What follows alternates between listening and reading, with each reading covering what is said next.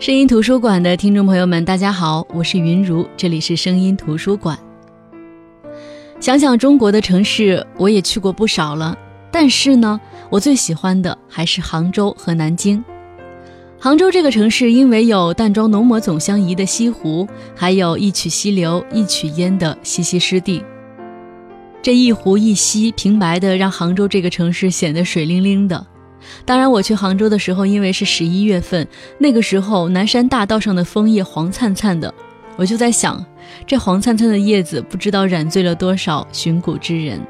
而南京呢，是我觉得唯一一个在我心里可以和杭州媲美的城市。今年上半年去了南京，我没想到这个城市能够带给我那么多的惊喜，在各种影视剧和经典介绍上看惯了中山陵。但是没想到去中山陵的那条路能够美得那么疯狂。我以为秦淮河也不过是一条被赋予了太多传奇的普通河流，没想到华灯初上，当我踏上摇橹船开启夜游秦淮河之旅的时候，我有多么庆幸自己做了一个非常英明的决定。在各种文人墨客的诗句文章里，秦淮河的种种仿佛就在我的眼前。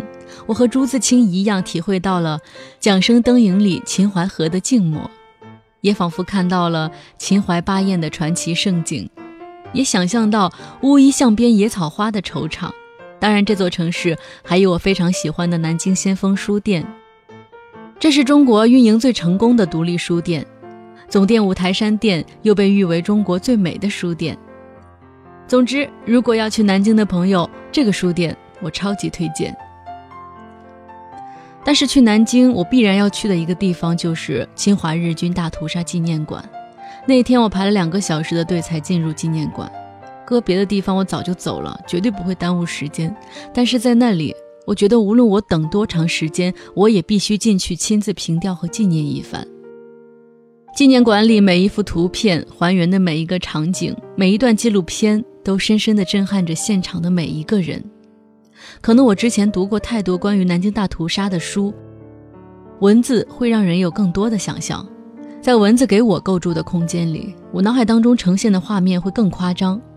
而由于上个世纪三十年代末，照片都是黑白的，远不如彩色来的震撼。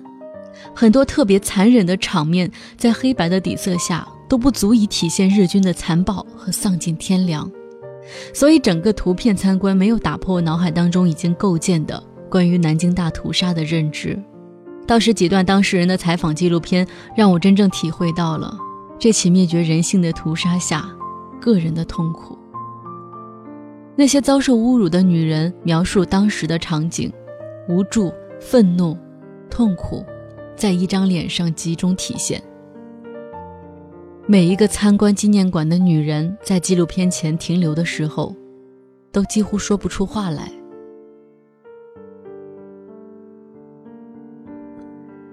纪念馆的最后一个展区是最让我出乎意料的，十二秒水滴，每隔十二秒就会有一滴水滴落下，同时墙上会有一个人的照片亮起，然后灭掉，等待下一个十二秒，下一个水滴落下，下一个人的照片亮起。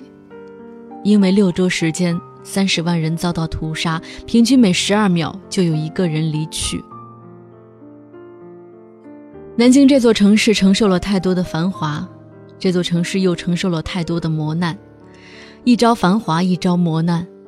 当一个王朝在这里兴起，繁华随之而来；可是王朝之兴必然衰退，随之而来的就是战争和磨难。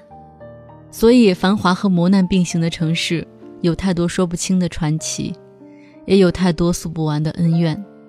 历史的厚重让城墙砖瓦都有了故事，也让这方土地上的人。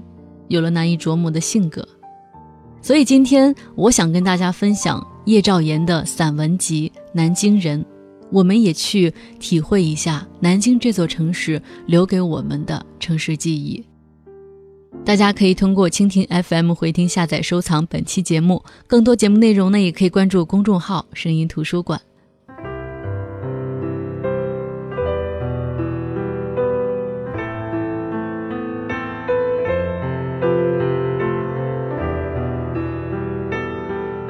有一个习惯，那就是当我第一次去一个城市的时候，我要不就是保持一无所知，什么关于这个城市的资料和介绍都不看，就去体会未知的惊喜；要不呢，就是尽可能的去了解这个城市的一切，然后去体会已知，寻找和别人不同的生命体验。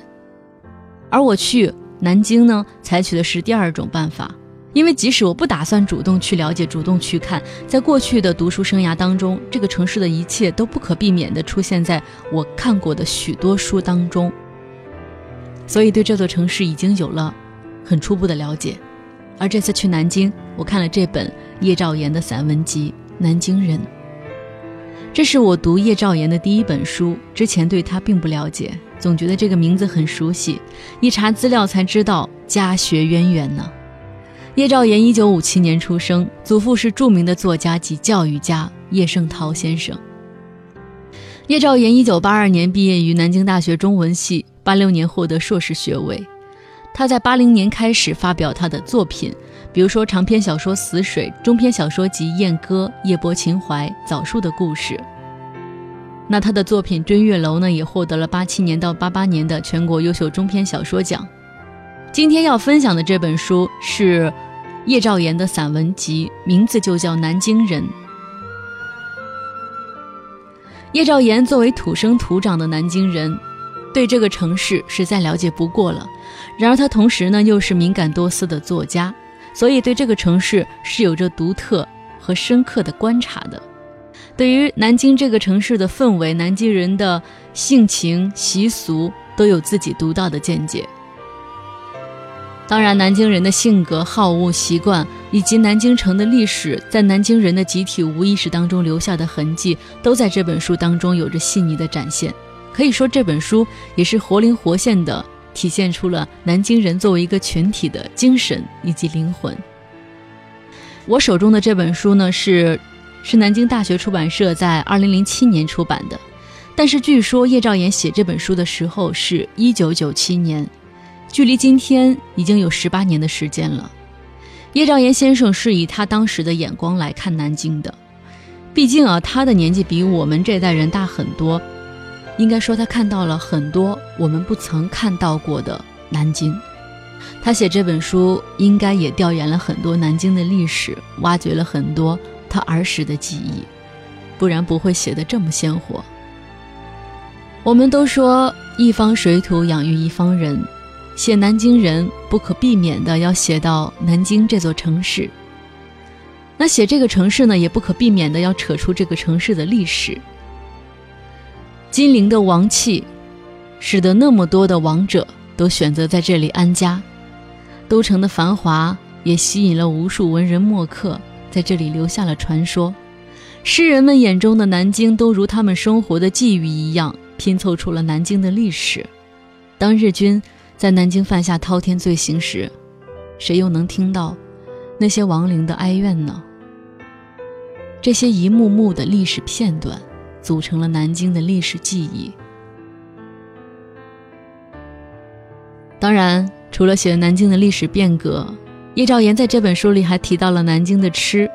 但是，我觉得最有意思的是叶兆言写南京人的那一部分，他剖析了各个阶层的南京人，给他们贴上了标签。用日常的观察来佐证标签，并且把这些历史融入到了这些人群的描写当中，让你不得不服。比如在他笔下，南京的大款们是窝囊的，南京的工薪阶层是容易满足的，南京的外地人都把南京视为天堂，南京的男人大都是性情中人，南京的女人都有内在美。可是这美也是不同的，美女成了政治的牺牲品，不同的环境。让生活在同一片土地上的南京女人也有了千奇百怪的性格。可以说，叶兆言描写南京人是惟妙惟肖的。南京人对自己不自信，也不自尊，但是更不自卑。典型的南京人都是悠闲懒散的，很多事情都随他去，不羡慕当官的，也不嫉妒有钱的，因为大部分南京人是既不会当官，也不会挣钱。而说起南京这座城市的历史和现状之间的关系呢，叶兆言又是妙语连珠。他很清楚地知道南京人心里的不平衡，他也非常清楚南京将来的走向呢，就是要建成一个宜居的城市。比如我今年去南京，我就觉得叶兆言这个预判或者说这句话是对的。南京这座城市的历史太厚重了，需要保护和尊重的古迹也太多了。在现代化的发展过程当中，已经没有办法和轻装上阵的那些新兴城市去抗衡了。更何况，南京旁边还有一个人人向往的大上海，而南京近几年也确实是朝着宜居城市的目标建设自己的，绿化率不断的提高，城市建设规划也不断的完善。你在南京会很难碰到那种特别拥堵的路段，它的室内交通系统也是在不断的完善过程当中。凡是你要去的地方，绝对都会有直达的公交车或者地铁。教育资源也比较丰厚，像南京大学、南京师范大学、南京航空航天大学，包括南京政治学院、东南大学，这些教育资源呢，也让这座城市的人，尤其是学生特别幸福。尤其我还感觉南京的空气质量还不错，当时自己就产生了特别想去南京闯荡的想法。别的不为，就为那里有我最喜欢的南京先锋书店。但是，一看房价，这种狂想立马消失。当时就告诉自己，老老实实回去工作吧。房价太贵了，均价几乎都要两万多到三万一平。嗯，那我自己在南京的感觉呢？我对南京人的印象呢，跟叶兆言笔下的南京人是非常一致的。在整个城市，你感觉不到自己是外地人，他们的包容力真的很强。如果说北京是一个包容性很强的城市，能让很东方的东西和很西方的东西在这里产生碰撞和融合，但是我觉得这种包容绝对不包括北京人。虽然说北京人不像上海人那么排外，但是他们也特别不欢迎外地人。而南京的包容性很强，最重要的就是指的南京人的包容性很强。因为历史上的几次建都南京以及近代的大屠杀惨案，让南京这座城市的人口来源异常的复杂。当四方文明在这里碰撞，就形成了一种很强的包容力。确实，说繁华不及近在眼前的上海，说历史可能也比不上西安，但是南京这个城市就有一种淡定，让人不自觉的喜欢在这个城市里生活。好的，这里是声音图书馆，我是云如。我们今天正在分享的这本书呢，是叶兆言的散文集《南京人》。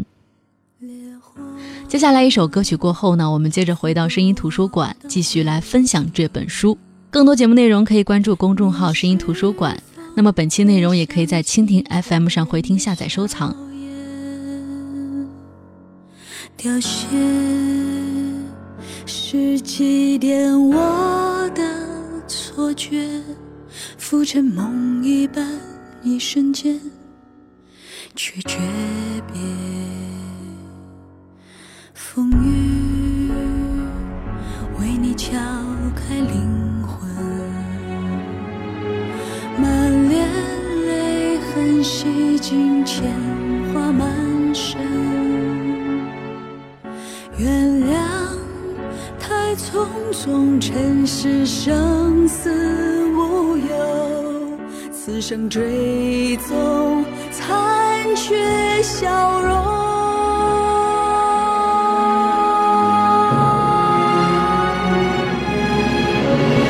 一生一世通俗，一直难入梦。跌落在深秋沧海沉沦，黄泥容颜变，浓于情长，有谁怜？梦寐难休，归途只脚不声。一生一世，同宿一枝，永无悔。尘尘纷纷历历又轮回穿越喜与悲。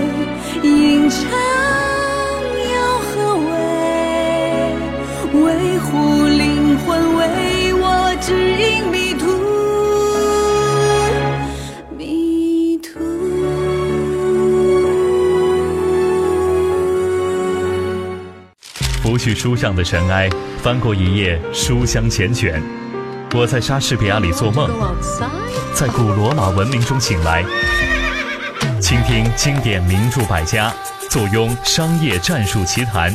周一到周五二十二点到二十三点，News 九三八，声音图书馆。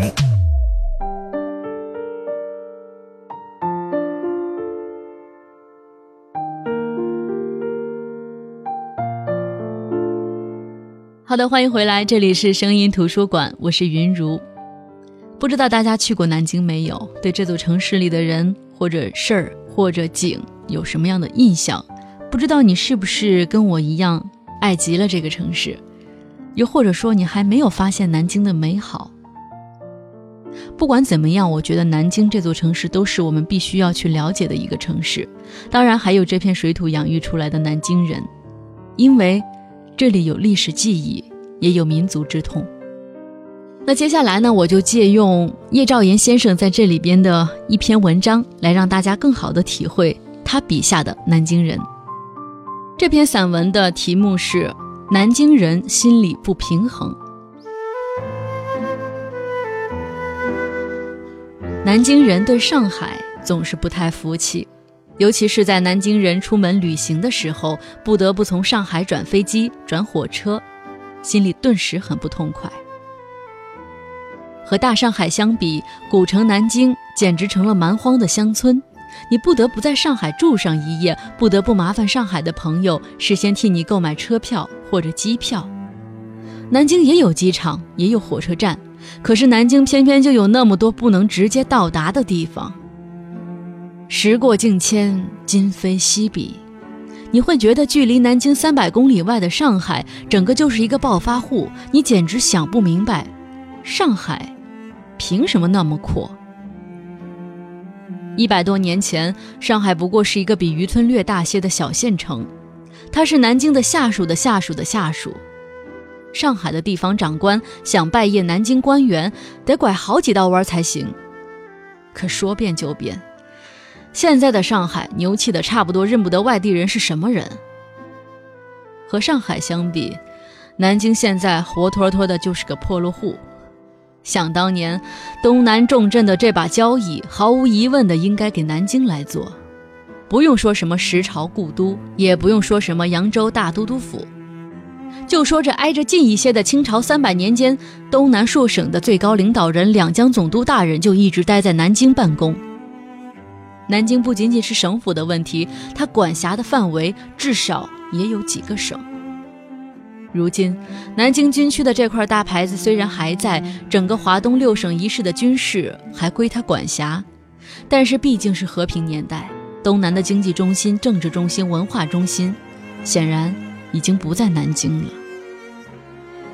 南京当然不会甘于这样的现状，可是不甘心，也只能是白搭。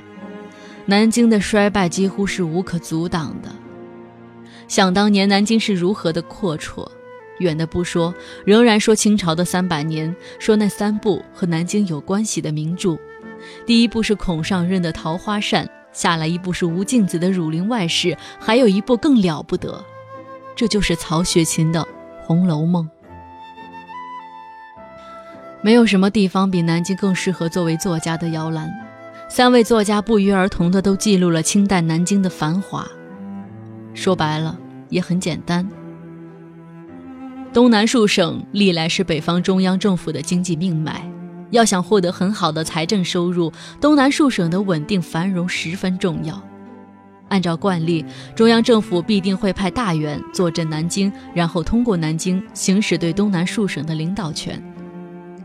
北方的中央政府既要保持对金陵王气的警惕，同时又不得不鼓励南方发展生产。和平时期总是要大大的长于动乱时期，因此历史上南京的繁华几乎是注定的。近代对于南京最大的破坏是一九三七年的日本兵攻入南京，大屠杀使得这座古城人口锐减。据资料统计，日本兵在南京抢劫财物，仅金银首饰就有一点四二万两，又六千三百件；古字画两万八千四百多件，古玩七千三百多件。最可笑的是，连伪南京自治委员会会长的家也被抢，这个汉奸家中的红木家具被劫一空，佛堂中供奉的祖宗牌位也被糊涂的日本兵当作文物抢了去。繁华的商业街被烧了，明清两代留下来的古建筑也烧了。呈现之处，从城南的中华门一路烧到了城北的下关江边，在这场劫难前的南京，又是什么样子呢？让我们再看看一位叫做爱泼斯坦的美国人是怎么描述当年他所亲眼见到的国民党的旧都南京的。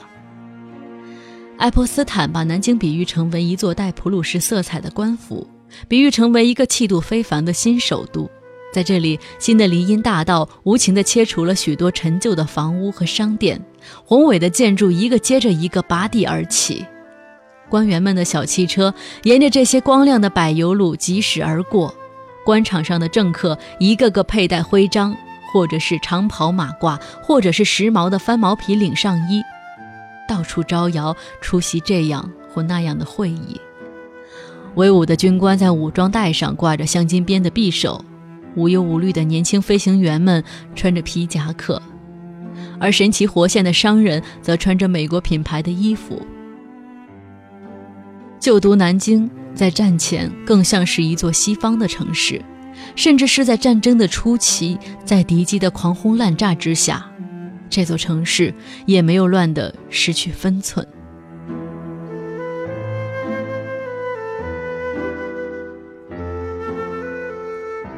那这篇文章呢，就是出自叶兆言《南京人》这本散文集当中的一篇，名字叫《南京人心理不平衡》。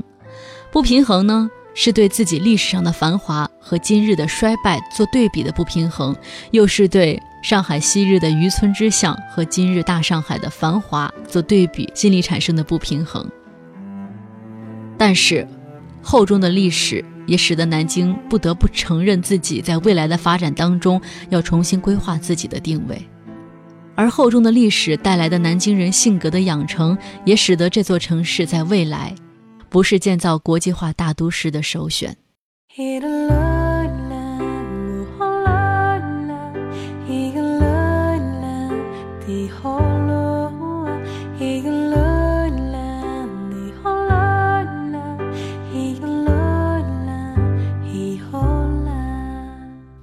好的，这就是今天声音图书馆的全部内容。今天跟大家分享的是叶兆言的散文集《南京人》。说到南京人，也必须说到南京。南京是一座挺复杂的城市，它地处南方，却由北方的难民构成了南京人的先人。它地处富饶的江苏，经济省内排名却不到前三。它在历史上多次成为首都，但是经历的却无一不是短命的王朝。甚至明朝虽然没有那么短命，也仅仅是经历了一代皇帝就迁都北京。一个复杂的城市能诞生很多有意思的人和故事，非常感谢叶兆言先生把这些人用文字演给我们看，把这些故事讲给我们听。对于南京这座城市，我想说，如果有机会你生活在南京很多年，你一定会爱上这座城市的。好，这就是今天的声音图书馆，我是云如，更多节目内容可以关注公众号“声音图书馆”。当然，本期内容可以在蜻蜓 FM 上回听、下载、收藏。我们明天再见，各位晚安。